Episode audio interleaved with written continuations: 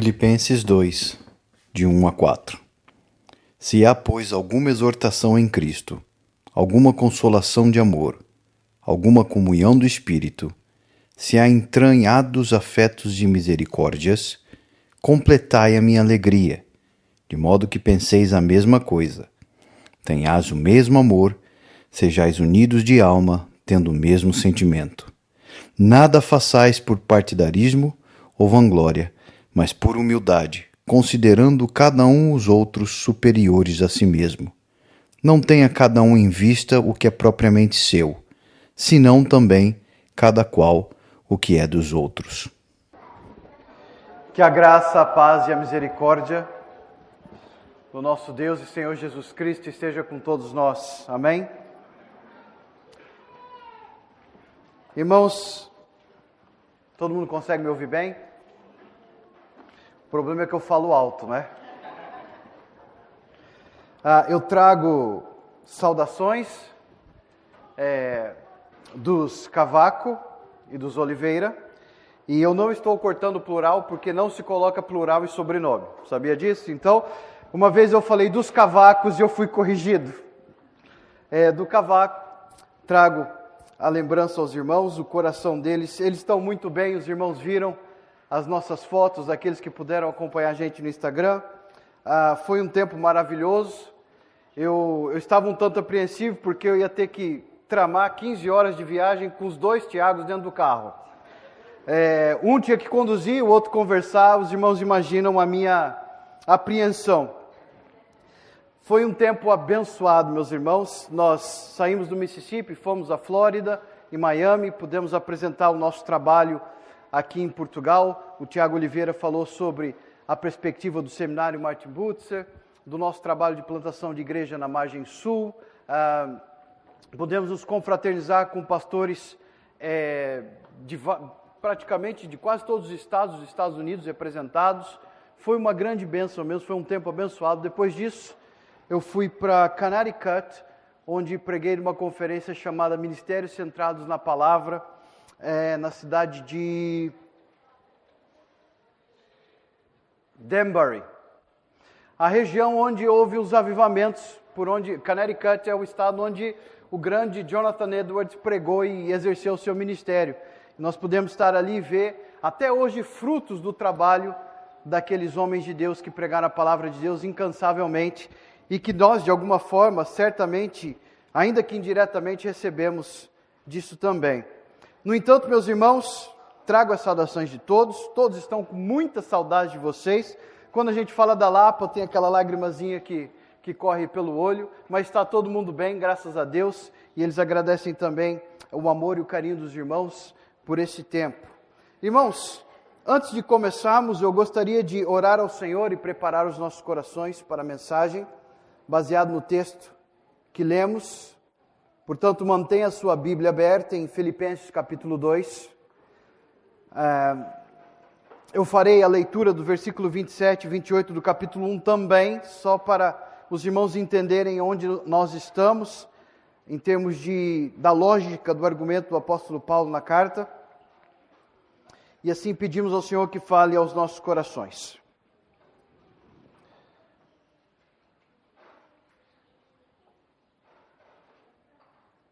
Santo Deus, nós somos gratos ao Senhor, pois a Sua misericórdia se renova a cada manhã. Nós somos gratos a Deus por tudo aquilo que o Senhor fez por nós e ainda faz. Somos gratos porque podemos abrir a tua palavra nesta manhã, ouvir a tua voz, sermos desafiados, ó Deus, pela tua palavra e transformados por ela Assim como o apóstolo Paulo, especificamente, ó Deus, nós queremos pedir que haja unidade em nossa igreja. Isso não quer dizer, ó Deus, que somos todos iguais ou que seremos iguais, mas que em nossa diversidade o Espírito Santo traga a unidade da própria Trindade em nossos corações. Eu clamo ao Senhor que haja uma manifestação clara do teu poder e do teu amor sobre nós, para que o teu amor em nós seja um testemunho visível para o mundo de que o Senhor enviou o teu filho. Ser conosco nesta manhã, fale aos nossos corações e nos ajude. Ser conosco em nome de Jesus. Amém. Meus queridos irmãos, eu quero começar com uma declaração. Vou vos declarar uma verdade. Geralmente eu começo meu sermão com uma pergunta, hoje vou declarar-vos uma verdade. Essa verdade se aplica a todos os nossos corações. É o seguinte, eu vou falar na segunda pessoa, porque eu quero que a singularidade da sua pessoa seja visível nesse pensamento. Tu és muito bom em fazer coisas que beneficiam somente a ti.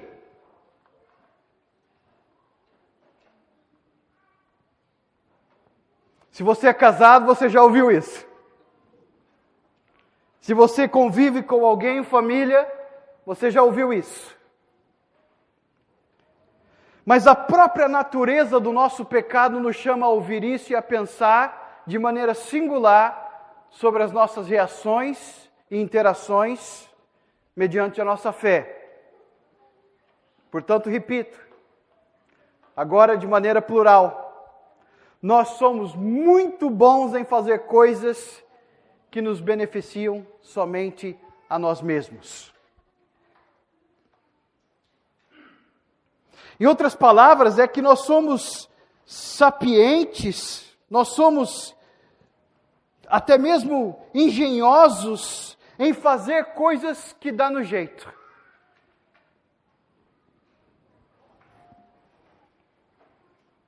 Mas o que temos diante de nós é um grande milagre. É um milagre que somente Cristo pode fazer no coração da sua igreja e daqueles que têm Cristo.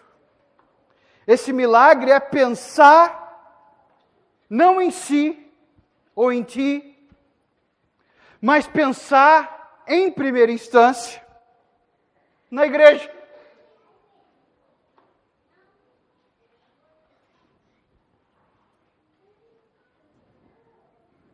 A verdade é que nós crescemos e vivemos o nosso egocentrismo desde que nascemos isso faz parte da natureza do nosso pecado, e quanto mais nós crescemos, nós aprendemos a hesitar em fazer algo que não seja para nós mesmos, e mesmo assim, mesmo nesse, nesse crescimento, nós aprendemos a enganar as pessoas, dizendo para elas que estamos fazendo algo para elas, quando no fundo, no fundo, nós estamos fazendo algo que nos interessa.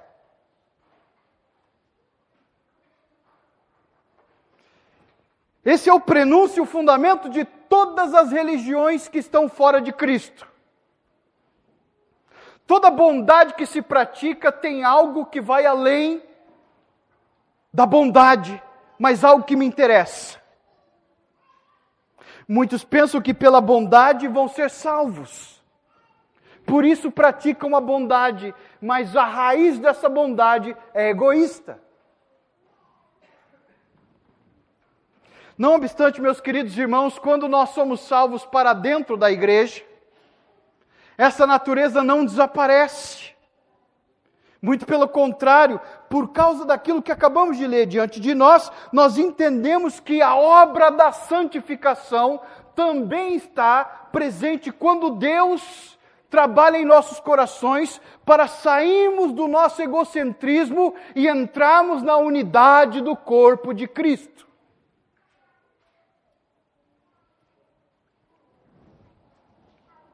E se começo com uma declaração dizendo que tu és muito bom em fazer coisas que te beneficiam, a pergunta no final dessa introdução é: será?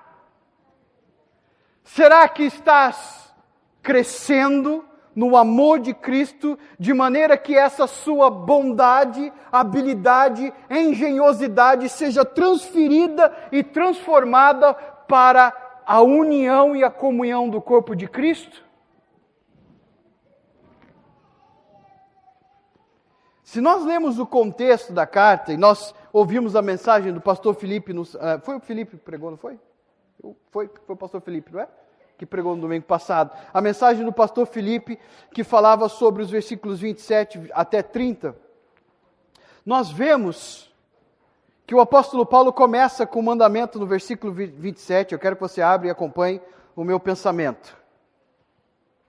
Vivei acima de tudo, por modo digno do Evangelho de Cristo. A chamada aqui, meus irmãos, é vivemos de modo digno do Evangelho de Cristo. Essa unidade que o apóstolo Paulo fala, no versículo 1 do capítulo 2, está ligada a essa dignidade. Há uma relação direta entre a dignidade de vivermos por causa do Evangelho de Cristo, ou de maneira digna do Evangelho de Cristo, e a unidade que Paulo nos apresenta no capítulo 2, versículo 1. Só que ele faz isso em dois argumentos. Ele começa a falar sobre o sofrimento no capítulo, no versículo 28. Ou seja, esta igreja, apesar da carta ter um tom de agradecimento, é uma carta um tanto alegre, mas no entanto ela tem ali a carta traz para nós alguns problemas que eram necessários que o pastor Paulo tratasse, porque eram problemas perigosos e, como qualquer pecado, pode crescer e desencorajar uma igreja toda. Eles precisavam ser encorajados e eles precisavam ser exortados em relação à unidade. Mas o apóstolo Paulo começa a falar sobre Desculpa, porém, ou portanto, o apóstolo Paulo começa a falar sobre os perigos que vêm de fora. São os desafios que vêm de fora da igreja. É óbvio que nesse contexto ele fala sobre perseguição. Mas os perigos não vêm só de fora, os perigos também vêm de dentro. E para enfrentarmos esses perigos, o apóstolo Paulo propõe que estejamos unidos, tanto para enfrentar o que vem de fora, como para resolver os problemas que temos dentro de casa. Por isso que ele fala sobre padecer no versículo 29. Mas olha, presta atenção no versículo 30. Pois tende o mesmo combate que vistes em mim, e ainda agora ouvis o que é meu, ele no versículo 30 ainda traz a responsabilidade de ser um exemplo, exemplo para a igreja desta mesma unidade da qual ele fala. No versículo 27, no final do versículo 27, ele diz o seguinte: ele diz que eles devem viver de modo digno, ele fala sobre a ausência dele, e que eles estejam firmes em um só espírito, com uma só alma, lutando juntos pela fé evangélica. Ok. Viver de modo digno, em unidade, de maneira que juntos lutemos pela fé evangélica. O, irmão entende a lógica do apóstolo Paulo? Os problemas virão de fora e de dentro. Mas a chamada que eu tenho para vocês, a partir do meu exemplo como apóstolo, é que nós vivamos e lutamos juntos, mediante aquilo que vem de fora e aquilo que possa vir de dentro, que é a nossa provável desunião. É o caso da carta de Filipenses.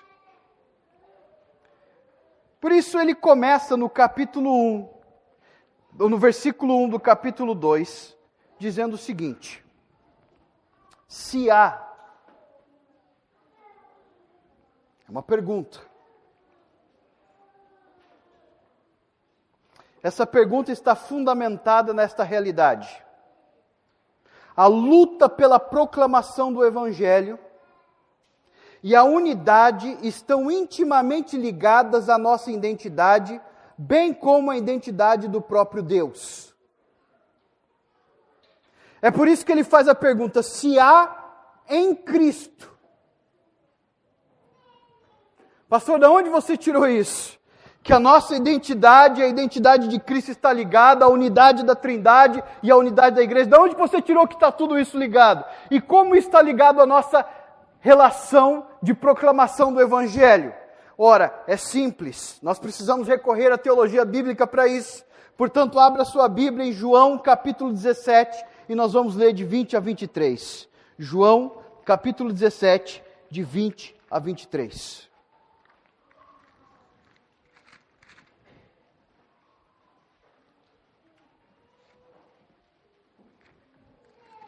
Preste bastante atenção. João capítulo 17, de 20 a 23. Jesus, antes da sua morte, faz uma oração sacerdotal a interceder por aqueles que ainda hão de crer.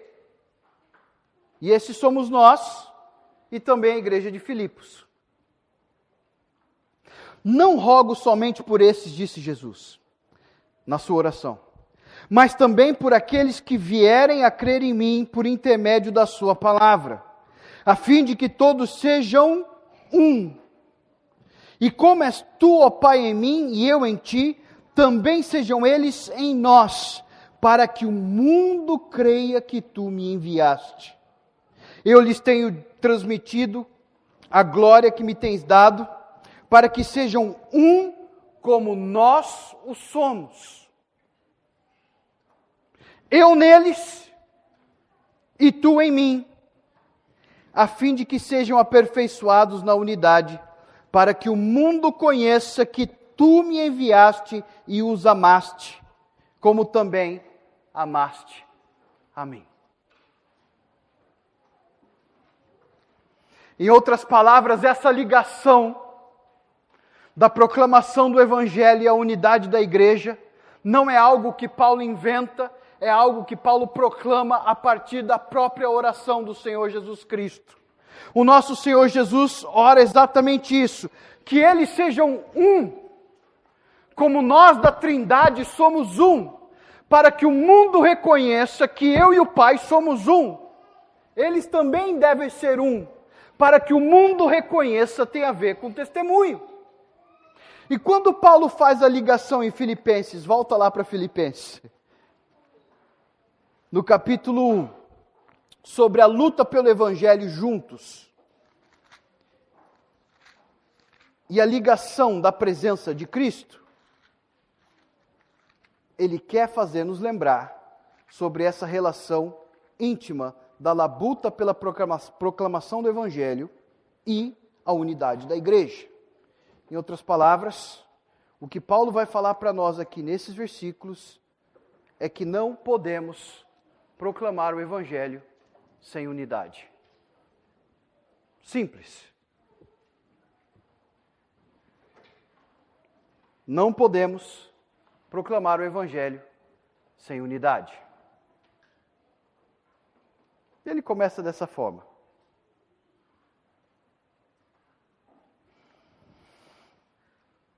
Há algum encorajamento em Cristo?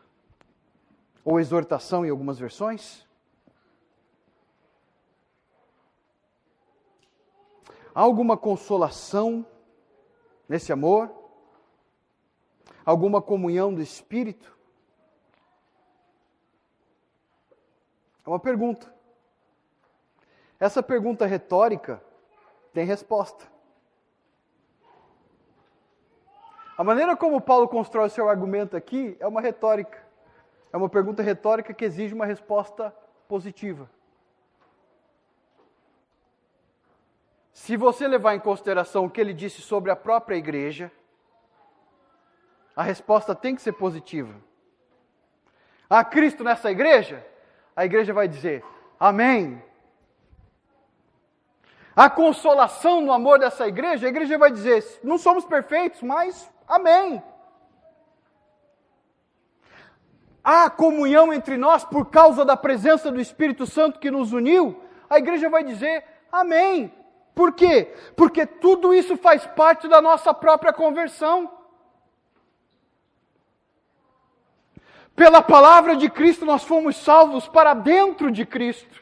Em outras palavras, nós fomos unidos para dentro do corpo de Cristo, e há essa união, e há essa consolação e essa palavra. Portanto, se somos igreja, fomos criados pela palavra. Se somos criados pela palavra, nós estamos em Cristo. Então, há exortação, consolação, conforto em Cristo. Sim, há.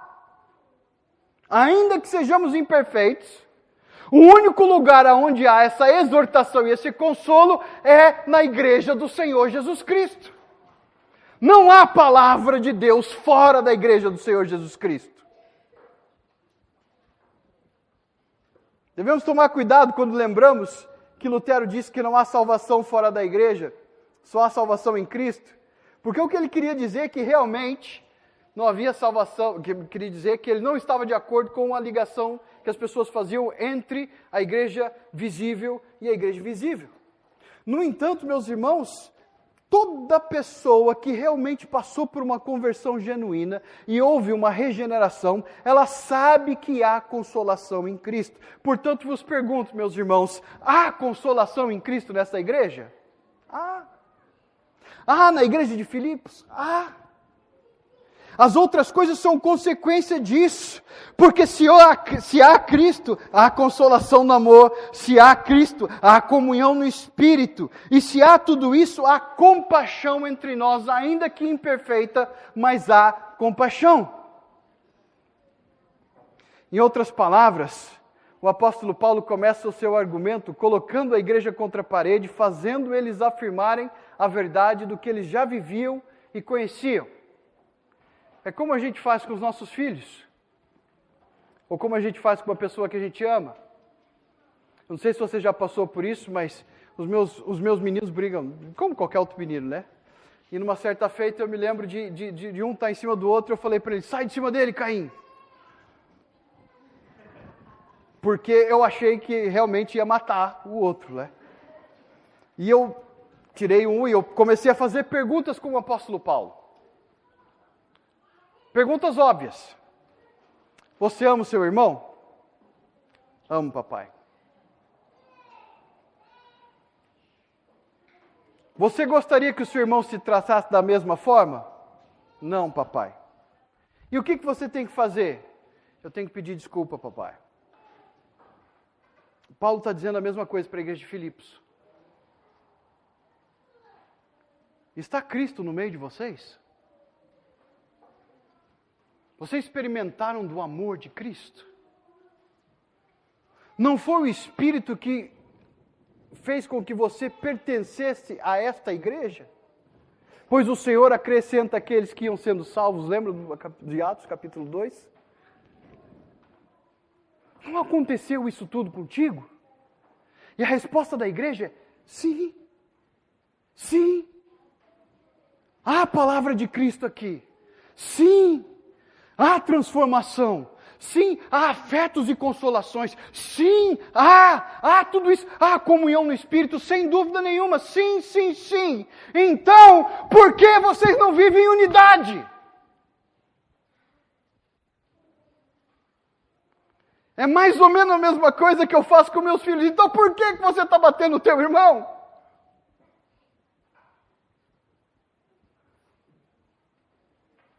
E o apóstolo Paulo faz essa pergunta, a resposta é retórica, sem dúvida nenhuma, e portanto, meus irmãos, daqui para frente o que nós veremos é a substância dessa unidade. Ou seja, a sua ontologia, do que ela consiste. Como essa unidade, que não é igual à unidade do mundo, a unidade do mundo, como eu disse no começo, ela é um tanto egoísta, as pessoas se agrupam baseados em seus hobbies. Mas o que Paulo espera de nós é algo muito profundo, de maneira que, ainda que sejamos totalmente diferentes em nossas culturas e línguas, e seja o que for, o que nos une é Cristo.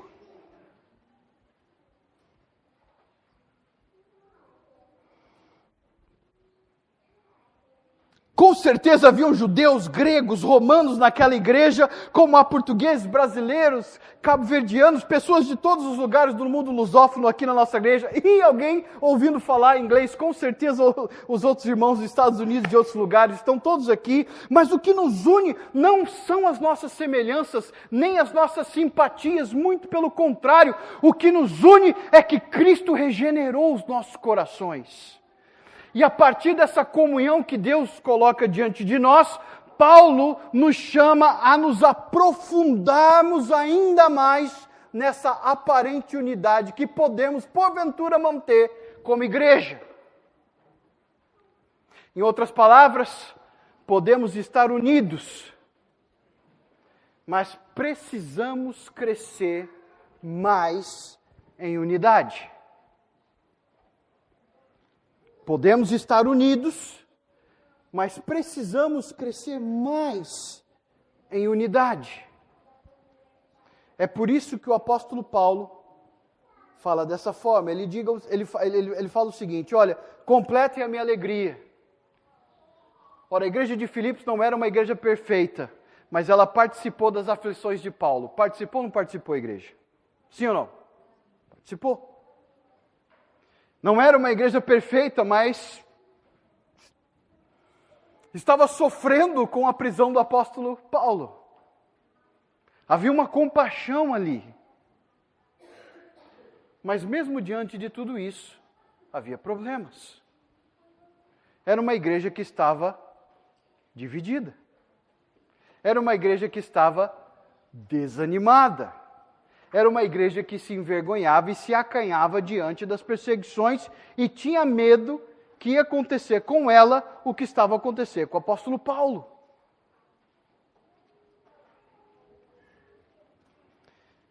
Paulo diz o seguinte: complete a minha alegria, porque o que eles fizeram estava certo.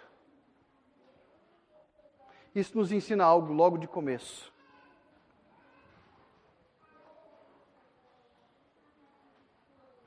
Simplesmente, ou melhor dizendo, só porque nós fazemos algo que seja louvável, isso não quer dizer que terminamos a nossa obra. Muito pelo contrário.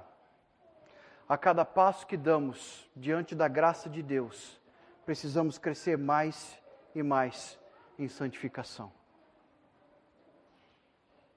Há aqui um reconhecimento do que eles fizeram, mas há também um reconhecimento do que eles precisam crescer.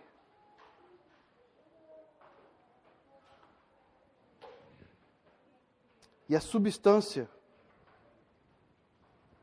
dessa unidade consiste em Cristo.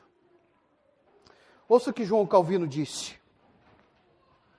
O único vínculo verdadeiro da unidade da igreja é Cristo, o Senhor que nos reconciliou com Deus, o Pai, e nos reunirá da nossa dispersão atual para a comunhão de seu corpo, para que através de sua única palavra e espírito possamos crescer juntos em um coração e uma alma. Crescer juntos em um coração e uma alma. Precisamos estar juntos para viver de maneira digna do Evangelho. Precisamos estar juntos para proclamarmos o Evangelho. Se não fizermos isso, não proclamaremos o Evangelho. Nós já temos alguns, algumas evidências dessa graça que nos uniu em nossas vidas, já estamos juntos, porém Deus quer que estejamos ainda mais unidos.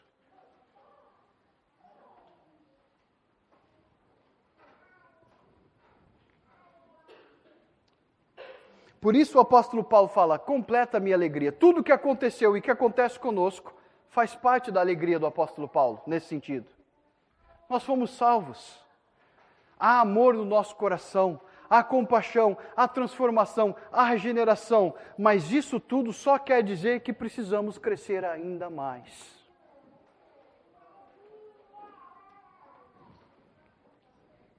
É como se Paulo dissesse assim: olha, independente das minhas circunstâncias, o que realmente importa é que você se comporte como um cidadão do céu.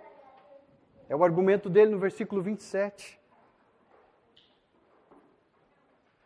Viva de maneira digna do Evangelho, argumento no versículo 27. No versículo 28, não se deixe intimidar. No versículo 29, ele vai falar sobre o sofrimento. No versículo 1,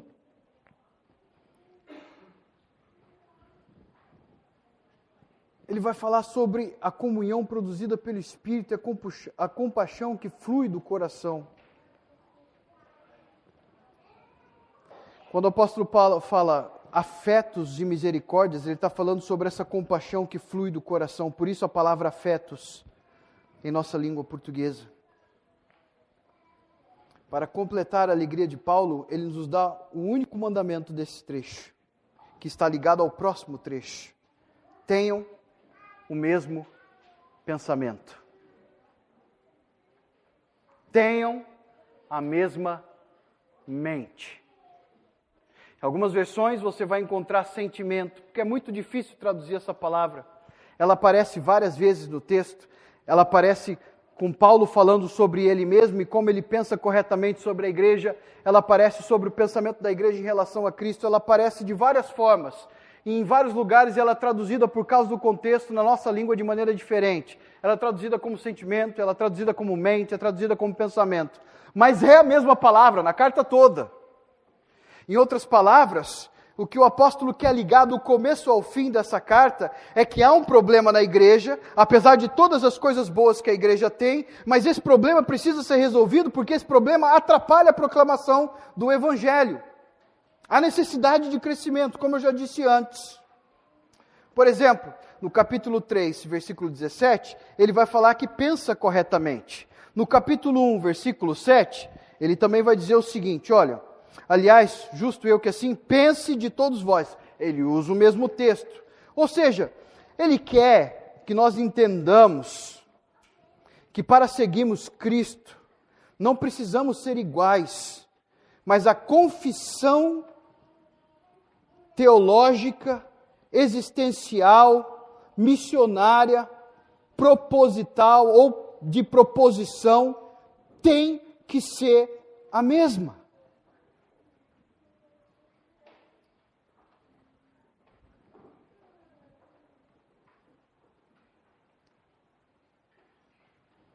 Esse pensamento que Paulo quer gerar em nós vai continuar no versículo 5 da próxima mensagem do domingo que vem. Mas para você entender a ligação, é que ele diz no versículo 5: Tende em vós o mesmo pensamento que houve em Cristo Jesus.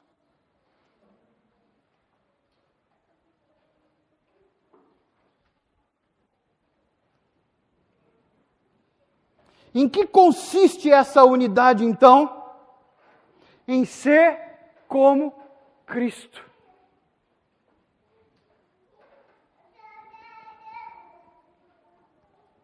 Sejam como Cristo no mesmo amor. Sejam como Cristo na alma. Sejam como Cristo na maneira que vocês pensam. Sejam unidos em ser como Cristo. Amém? Que unidade é essa, então, meus irmãos, no versículo 2? Que pensamento é esse que ele quer? Que tenhamos o mesmo amor. Que amemos como Cristo amou. Que façamos orações como Cristo fez na oração sacerdotal, para que sejamos um. Isso seja uma ligação intrínseca da nossa alma, não é algo superficial, é algo que vai no âmago do nosso ser, que tem a ver com a nossa própria identidade. É como se as nossas identidades estivessem entrelaçadas no amor. Já não somos separados, vivendo cada um por si, mas somos todos unidos e Deus é por todos nós.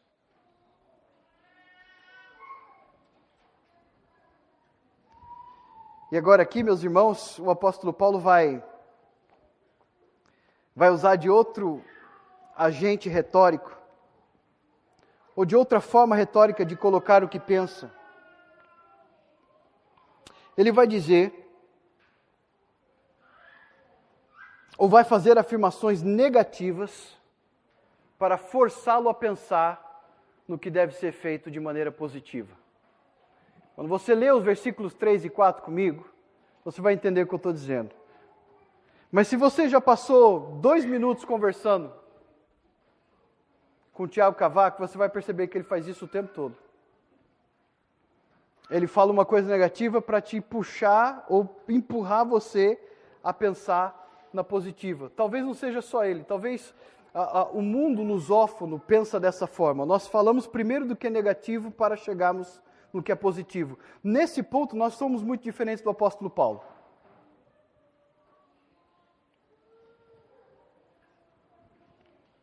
Ele quer mostrar para nós que, ok, ser unido é viver o mesmo amor, é estar unido na alma, é ter o mesmo pensamento. Portanto, vamos pensar de maneira negativa. O que não é unidade é viver a partir de partidarismos.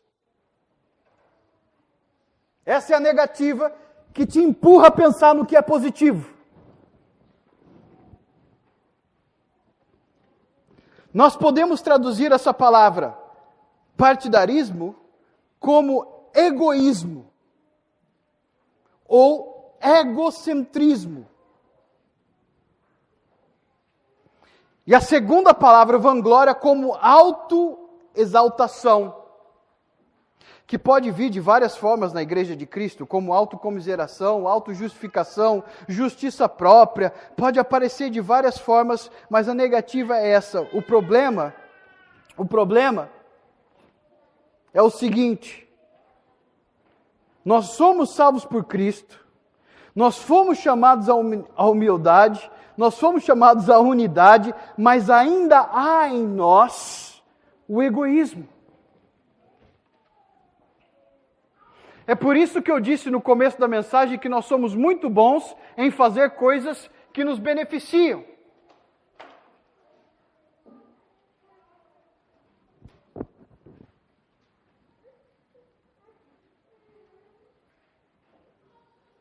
Ainda há entre nós resquícios de autoexaltação.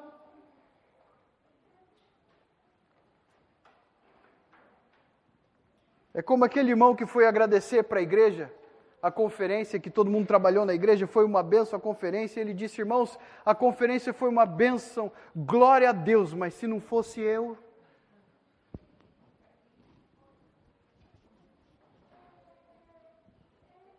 No fundo, no fundo, nós não queremos aceitar a realidade que temos esse egoísmo no nosso coração e temos resquícios de autoexaltação, sim. Não podemos negar isso. A própria realidade de que não aplicas essas palavras ao teu coração demonstra que precisas ouvir essa palavra. Se por algum momento passa pela tua cabeça que não, é, que não és egoísta, é porque tu és. Se algum momento passa pela tua cabeça que tu és humilde o bastante, é porque nesse momento já estás te exaltando a si próprio.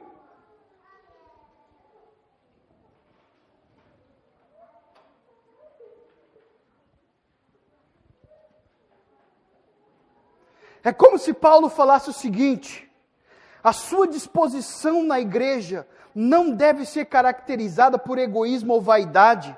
Vocês devem, com humildade, considerar-se mais excelentes do que vocês mesmos. E cada um de vós deve cuidar dos seus próprios interesses, não somente, mas também dos interesses dos outros.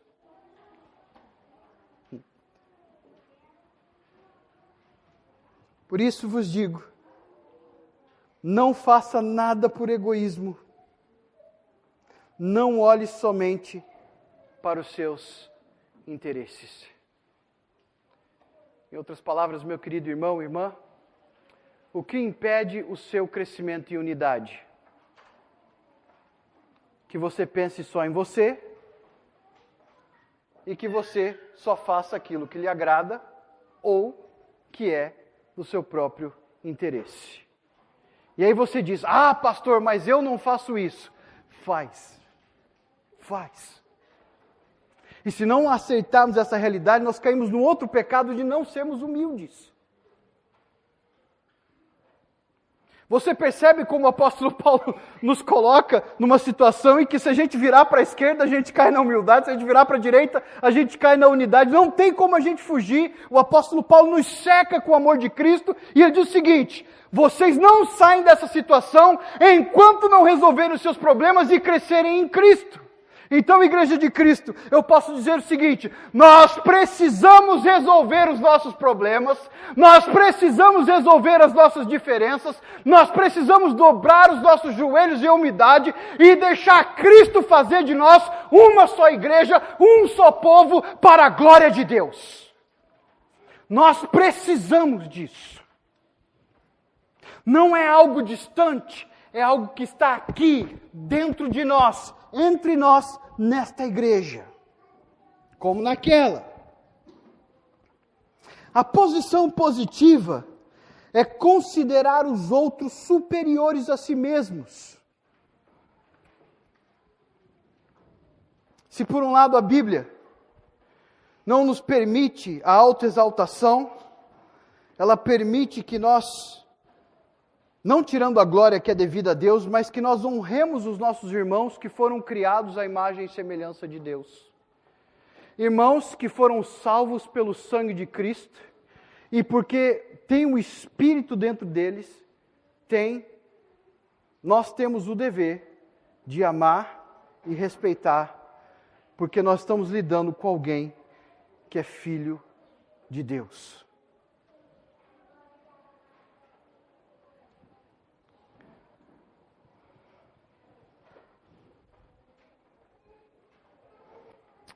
Richard Baxter disse o seguinte: é muito raro encontrar um homem que sangra com as feridas da igreja. Ou sensivelmente as leva a sério como as suas feridas. Ou que ansiosamente tem pensamentos de como curá-las. Não. Quase todas as partes pensam que a felicidade do resto consiste apenas em se voltar para elas mesmas.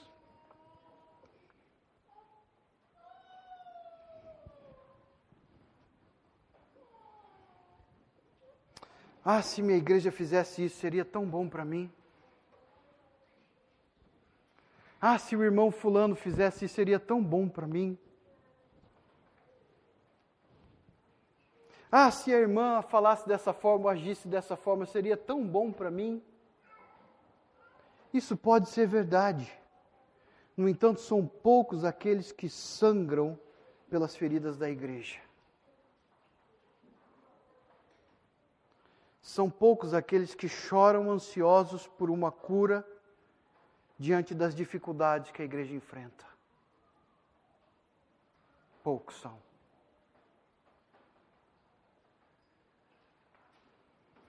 Muitos são, que pensam, são os que pensam que eu seria mais feliz se os meus irmãos fizessem isto ou aquilo. Mas na verdade, meus irmãos, o apóstolo Paulo está dizendo que a alegria dele seria completa se ele visse, se ele visse exatamente o oposto, que os interesses fossem interligados com a vontade de Deus, de maneira que cada um de nós morra, mas que Cristo resplandeça em nós cada vez mais de maneira que cada um de nós possa dizer: já não vivo mais eu, mas Cristo vive em mim. De maneira que cada um de nós possa dizer: já estou crucificado com Cristo. E a vida que agora levo, levo na fé do Filho de Deus. São poucos os que choram dessa forma, mas o que Deus quer é que sejam todos.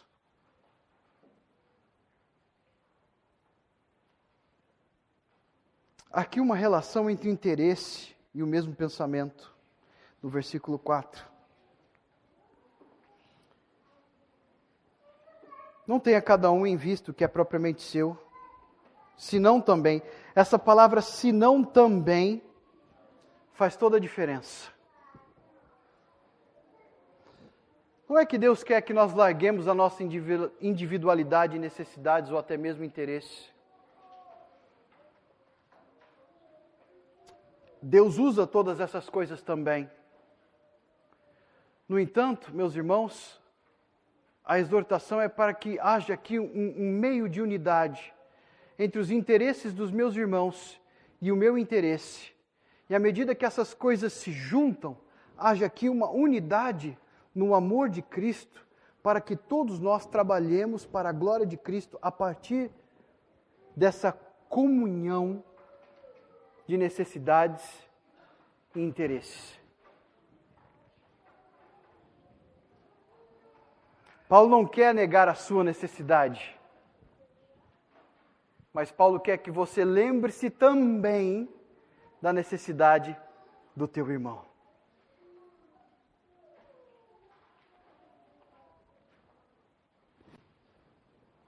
Então, meus queridos, eu pergunto mais uma vez: como se caracteriza essa unidade? Em primeira instância, nós deixamos de ser egoístas.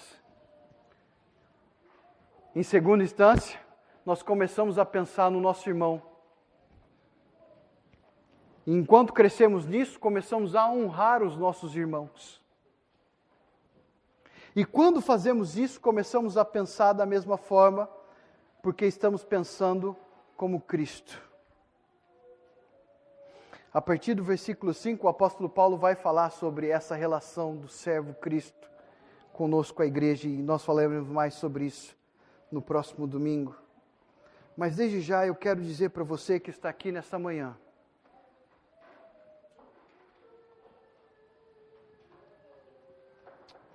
e você está com dificuldade de entender por que, que a igreja está falando sobre tudo isso, sobre união, e que, o que, que o pastor quer dizer sobre isso. Eu quero que você considere duas coisas. A primeira delas é: não é um dos seus problemas a solidão? Talvez seja o maior dos seus problemas.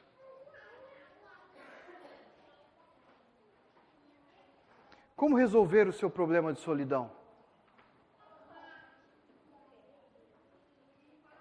Quero lhe dizer que Jesus Cristo disse: Vinde a mim, vós todos que estáis cansados e oprimidos, e eu vos aliviarei. Se a solidão comete o teu coração, acomete o teu coração, quero lhe dizer que se creres no Senhor Jesus, não lhe digo que ele vai resolver todos os teus problemas, mas eu posso dizer com toda certeza que o seu coração ele vai transformar. E há uma presença real da pessoa dele em teu coração, que te lembra constantemente, pelo poder do próprio Espírito dele em ti, que ele estará contigo por todos os dias até a consumação dos séculos. Se você está aqui nessa manhã e não tem Cristo, eu quero lhe dizer que a solução para a tua solidão é Cristo. Porque Cristo vai te salvar não somente da sua solidão, mas Ele vai te salvar para dentro da igreja. Esta igreja não é perfeita. Essa igreja tem pessoas egoístas, essa igreja tem pessoas hipócritas, essa igreja tem pessoas boas, essa igreja tem pessoas sinceras, essa igreja tem todas as coisas que uma igreja deve ter. Mas é melhor estar numa arca com poucas pessoas do que morrer no dilúvio da solidão e do egoísmo com todas as pessoas que perecem e vão para o inferno. Por isso te digo, é melhor estar na igreja em Cristo Jesus, onde tu és salvo. Com todas as dificuldades, uma vez que a porta se fecha, a unidade que salva só está do lado de dentro. Se você está aqui nessa manhã e está pensando, será? O que, que eu devo fazer? Creia no Senhor Jesus Cristo. Siga o Senhor Jesus Cristo. Se ajunte a esta comunhão, porque eu tenho certeza que o que Ele está fazendo nessa igreja não é perfeito em nós, mas é perfeito aquele que o faz. Ele pode transformar a sua vida hoje. Para nós que somos crentes, Há um chamado para entendermos, meus irmãos, que precisamos ter mais paciência uns com os outros. Precisamos entender as nossas linguagens, precisamos relevar as nossas culturas, mas muito além disso, precisamos servir os nossos irmãos como Cristo serviu a sua igreja. E se isso não é suficiente para nos unir, estamos brincando de clube social quando Cristo pagou com o seu próprio sangue para nós sermos um só povo.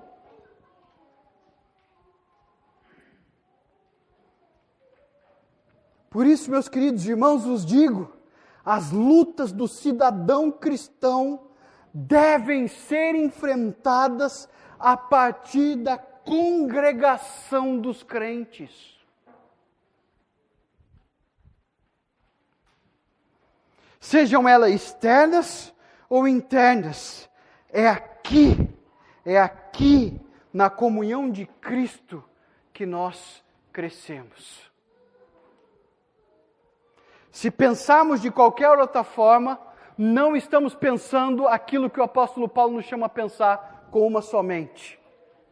Mas se diante de qualquer problema, nós clamarmos pela ajuda de Deus e nos ajuntarmos aos nossos irmãos, sabendo que eles são imperfeitos e pecadores como eu, mas que Deus está presente na comunhão desses, eu tenho a mente de Cristo.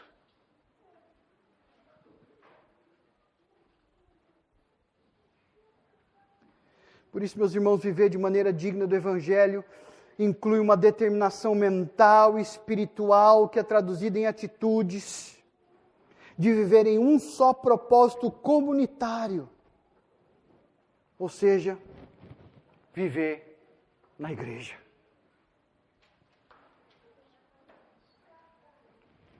Até em relação à nossa produtividade, Tim Ellis tem uma definição de produtividade que se encaixa no pensamento da unidade do apóstolo Paulo aqui. Ele diz que produtividade é efetivamente conduzir meus dons, talentos, energia, tempo entusiasmo para a glória de Deus e benefício dos outros.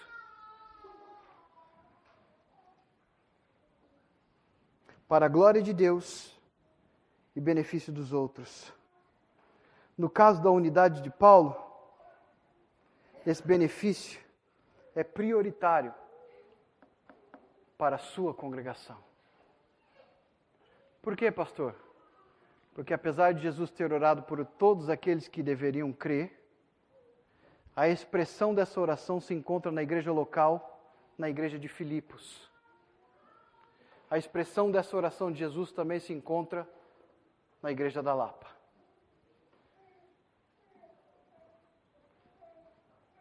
Será que estamos crescendo nesse amor?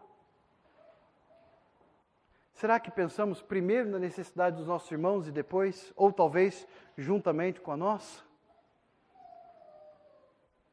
Será que temos a mesma mente de Cristo, de servir e sacrificar-se para que o nome de Deus seja glorificado através da igreja que ele pagou com seu próprio sangue?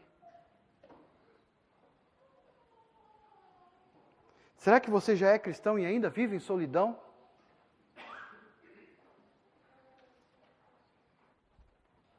De quem será a culpa? Sua e de todos nós. Portanto, precisamos nos arrepender e buscar mais unidade para a glória de Cristo. E que Deus nos abençoe.